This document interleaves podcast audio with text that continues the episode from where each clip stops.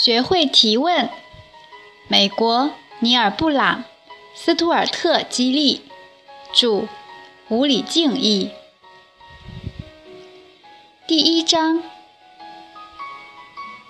学会提出好问题。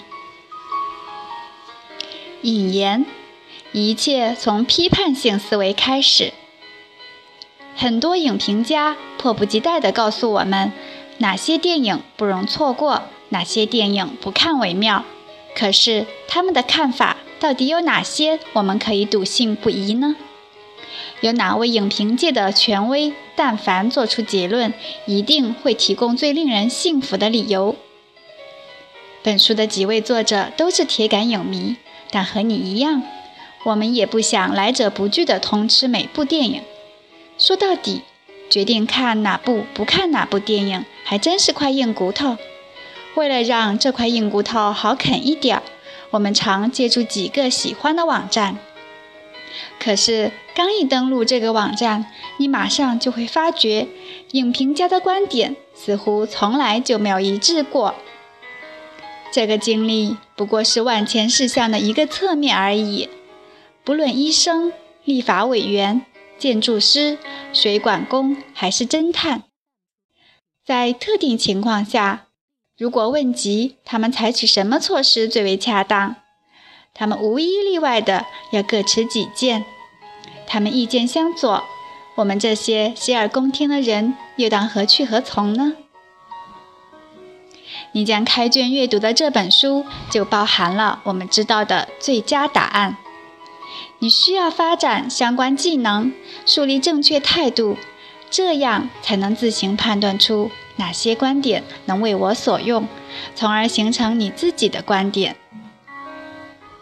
作为一个富有思想的人，对自己的所见所闻如何回应，你必须要做出选择。一种方法是，不管读到什么，还是听到什么，都一股脑的接受。久而久之，习以为常，你就会把别人的观点当成自己的观点，是他人所是。非他人所非，但没人会心甘情愿地沦为他人的思想奴隶。另一种更为积极进取，也更令人钦佩的方法，是提一些较有力度的问题，以便对自己所经历的东西到底有多大价值，自行做出判断。本书的读者对象就是舍易就难，选择后一种方法的人。我们会为你提供各种指导，教你应该提哪些问题，选择在什么时间提问。但现在，千言万语化作一句话：通往合理结论的道路，往往从问题开始，并且一路都有问题相伴。激发你的批判性思维。所谓批判性的聆听和阅读。即对自己耳闻目见的一切进行系统的评判，这需要一整套的技能和态度。这些技能和态度都建立在一系列环环相扣的关键问题上。我们会循序渐进地学习这些问题，而我们的最终目的是能将这些问题融会贯通，从而找出最佳的决断。理想的效果是。经常提出问题将成为你的身份标记和存在宣言，而不仅是你从书本上学来的一套本领。批判性思维是本书使用的一个术语，其内容主要涵盖以下方面：一、有一套相互关联、环环相扣的关键问题的意识；二、恰如其分地提出和回答关键问题的能力。三、积极主动地利用关键问题的强烈愿望。本书的目的就是激发你朝这三方面全面发展。问题一旦提出来，就要让被问对象给出一定的回答。通过提问，我们传达给被问对象的是：我对这个很好奇。我想多了解些，请帮帮我。这样的要求体现了我们对他人的尊重。关键问题的提出能让所有听到问题的人得到更多信息，引导讨论的方向。就此而言，批判性思维的起点在于有提高思维能力的强烈愿望。关键问题的提出还有助于提高我们的书面和口头表达能力，因为你将从以下几类情形中获益匪浅：一。客观评价图书、杂志及网站上读到的文章或论述，不盲从盲信。二、评判一场讲座或演说的水平高低。三、提出自己的观点并进行论证。四、通读指定文章后，撰写有理有据的论论文。五、积极参与课堂讨论。小贴士。批判性思维有一套相互联系、环环相扣的关键问题的意识，同时加上在适当时间提出和回答这些问题的能力和意愿。两种思维方式：海绵式思维和淘金式思维。有种常见的思维方式，因为类似于海绵放到水中的反应，充分吸收水分。而被称为海绵式思维。这种流行的海绵式思维有以下两个显著优点：第一，吸收外部世界的信息越多，你就越能体会到这个世界的千头万绪，而你获取的知识将会为以后进一步展开复杂的思考打下坚实的基础。第二，相对而言，这种思维方式是被动的。它并不需要你绞尽脑汁的去冥思苦想，因此来得轻松而又快捷。尤其当你看到的材料本身已是井井有条、有生动有趣时，这种思维方式更显成效。要想成为一个有思想的人，被动吸收外部世界的信息确实为你提供了一个富有成效的起点，但海绵式思维却有个极严重、极致命的缺点。对各种纷至沓来的信息和观点如何做出取舍，他提供不了任何方法。如果读者始终依赖海绵式思维方式，他就会对自己最新读到的一切深信不疑。我们认为你一定愿意自己掌握主动权，选择该相信什么，忽略什么。而要做出决定和取舍，你就得带着一定的态度去读书，即带着问题去读书。这种思维方式需要你积极主动地参与进来。作者在向你细说原委，而你则随时准备与之辩驳。虽然作者本人根本就不在场，我们把这种互动方式称为淘金式思维。淘金的过程为积极主动的读者和听众提供了一种可效仿的模式。他们得尽快决定自己的所见所闻到底价值几何，在一场互动的对话中被杀劈杀拣金，需要你不断的提问并思考问题的答案。海绵式思维强调单纯的知识获取结果。而淘金式思维则重视在获取知识的过程中与知识展开积极互动。就此而言，两种思维方式其实可以互补。要想在知识的河流里淘出智慧的金子，你的淘金盘里首先得有点东西供你掂量才行。此外，要评判论争、分辨是非，我们还真得有点知识，也就是有点可以信赖的见解才行。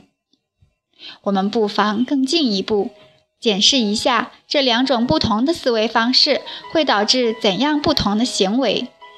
采取海绵式思维的读者通常怎样读书呢？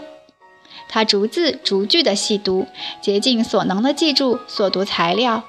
他可能在关键词和重点句子底下画上线，或用彩笔做标记。他可能做笔记来概括主题和要点。他不时复习书本上的划线部分或重温笔记，确保自己没有遗忘任何重要的知识点。他的主要任务就是找出作者的观点，并充分加以理解。他记住作者说理论证的全部过程，但不对其做任何评价。采取淘金式思维的读者又会怎么做呢？像采用海绵式思维的读者一样，他也希望在阅读的过程中获取新知识，但两者间的相同之处仅此而已。淘金式思维要求读者问自己一系列既定的问题。旨在找出最佳判断或最合理的方看法。采用淘金式思维的读者常常质疑作者为何要提出各种各样的主张。他在书本的页边写批注，提醒自己注意作者推理和论述中存在的问题。他无时无刻不在和自己的阅读材料互动。目的是批判性的评价所读的材料，在客观评价的基础上得出自己的结论。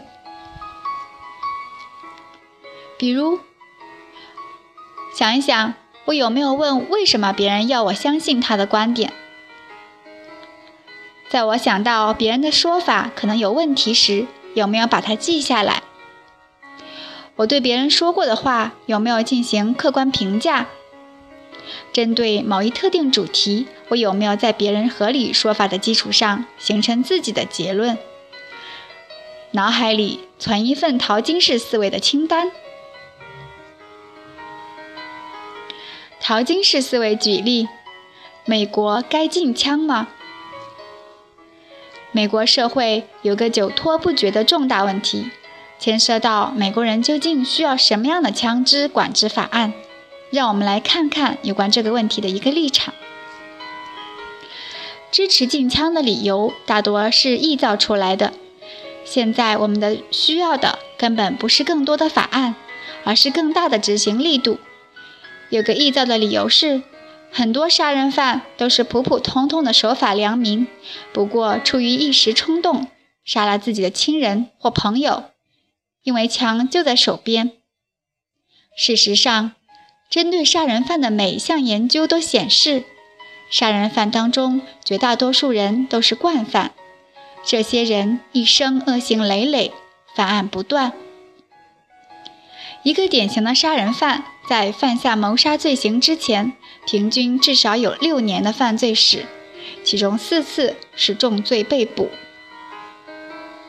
另一个臆造的理由是，枪支持有者都是些目不识丁的人。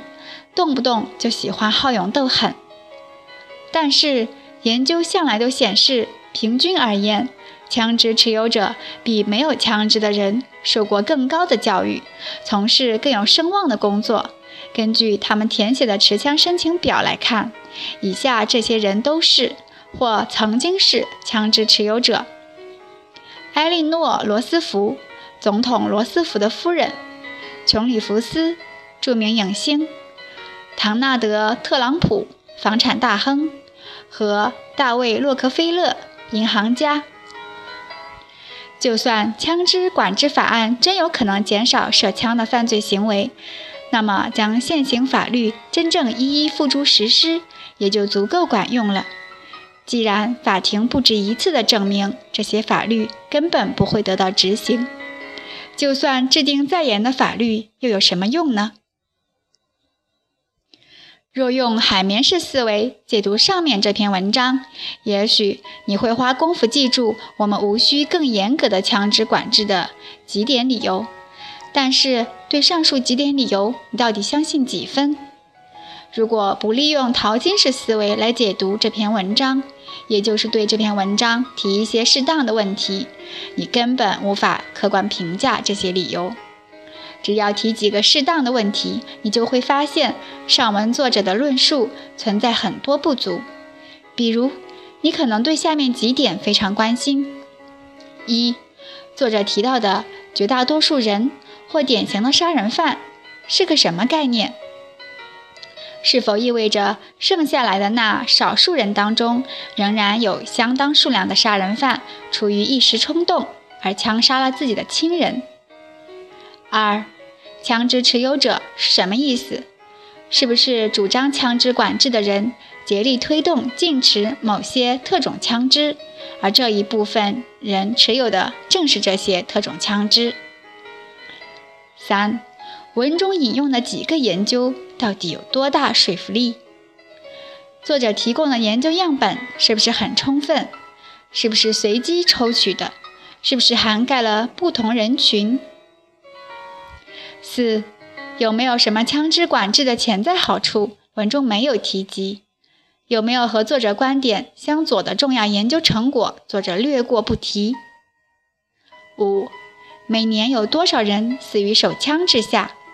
而实行手枪管制的话，这些人可能根本就不会枉死。如果你总爱提这种类型的问题，那么这本书简直就是为你量身撰写的。本书的主要目的就是帮助你了解何时提问、怎样提问，才能让你判断出信什么、不信什么。淘金式思维方式最重要的特点就是参与和互动，即作者和读者、演讲者和听众之间展开对话，你本着相信他人的愿望而来。但首先，他们得对你提出的问题做出令人信服的解答。别人观点的不当之处，总不会一直不停地自动跳到你的眼前。作为读者和听众。你必须保持全神贯注，而保持精力集中的最好办法就是不断提问题。批判性的提问是检索信息和搜寻答案的最好方法。恰到好处的连珠发问有个强大的优势，它们能保证你打破砂锅问到底，哪怕你对讨论的主题所知有限，也不碍事。比如，你不必成为儿。育儿专家也一样可以针对日托中心的某些举措适当与否提出一些关键性问题。正确答案莫非只是神话？我们能否找到确定无疑的答案，常取决于困扰着我们的问题的类型。物质世界的科学难题最有可能找到准确的解答，只要不钻牛角尖，大家几乎都可以接受。因为物质世界较人类社会而言，在某些方面更加可靠，或者说更能预测。我们也许不能百分之百地确定地球与月亮之间的确切距离，或是一块新发掘的古文明社会的骨头距今有多少年代，但在物质环境的方方面面达成共识的例子却随处可见。因此，在自然科学方面，我们常常能找到正确答案，而问题一旦涉及人类的行为和这些行为的意义，情况就变得截然不同。人类行为的动因太过复杂，某些行为为什么会发生，或者在什么时间发生，我们常常只能做出些聪明的猜测，此外无法前行一步。不止这样。我们当中有许多人都对人类行为的各种解释和描述极为热心和关注，诸如堕胎率、肥胖带来的后果或虐待儿童的起因等问题。我们更热衷于相信那些和我们的期望值一致的解释和描述，这样我们难免会把自己的喜好带入这些问题的讨论场合。而对那些与自己喜好不一致的说法，一概加以排斥。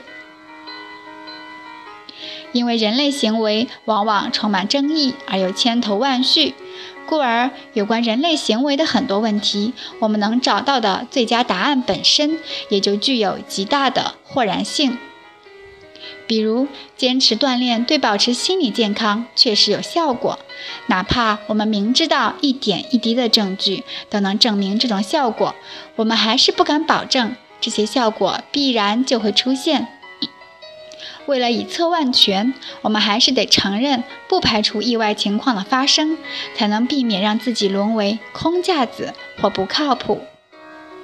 可是，我们一旦承认自己的保证建立在豁然性，而非必然性的基础上，那么对那些试图说服我们改变观点的人，我们对他们的推理也必然要更加开放和包容才行。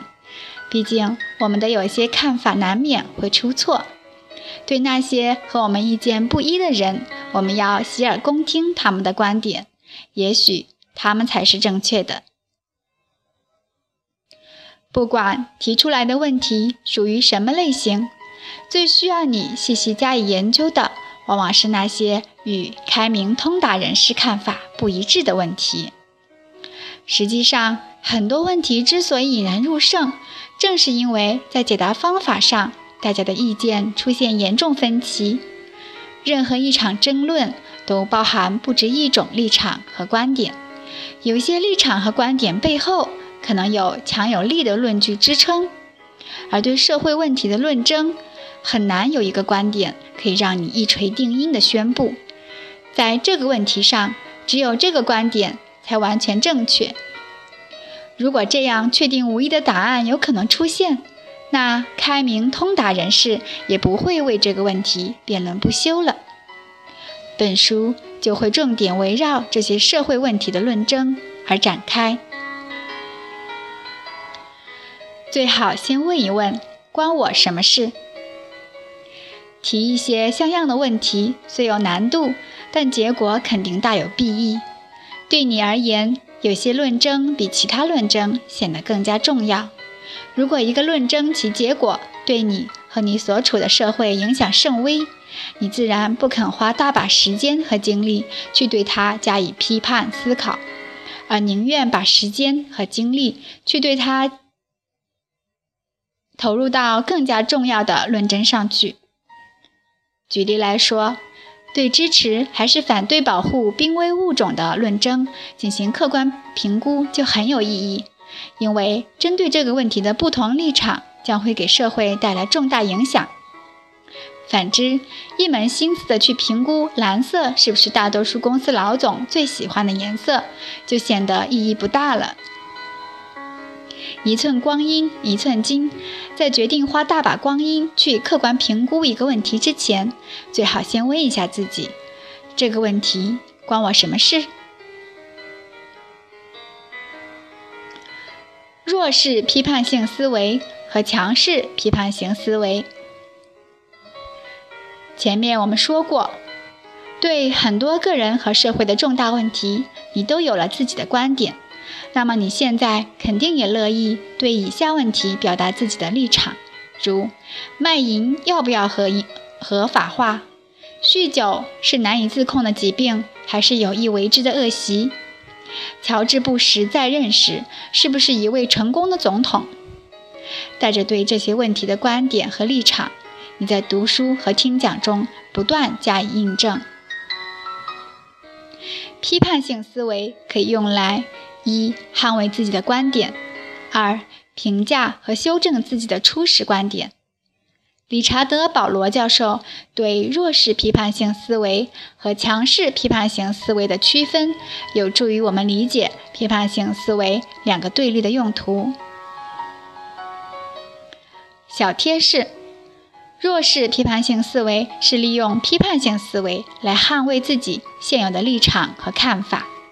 强势批判性思维是利用批判性思维来评估所有断言和看法，尤其是自己的看法。如果你利用批判性思维来捍卫自己当前的看法，你就在使用弱势批判性思维。为什么说这种思维是弱势的呢？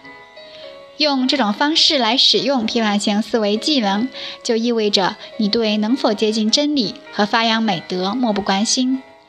弱势批判性思维的目的就是抵制和驳倒那些与你意见不同的观点和论述，最终看到那些和你意见不同的人服服帖帖地甘心认输，以此作为批判性思维的终极目标。实际上，也就摧毁了批判性思维。潜在的人性的一面和不断发展进步的特征。相反，强势批判性思维要求我们用关键性问题一视同仁地质疑一切主张，包括我们自己的主张。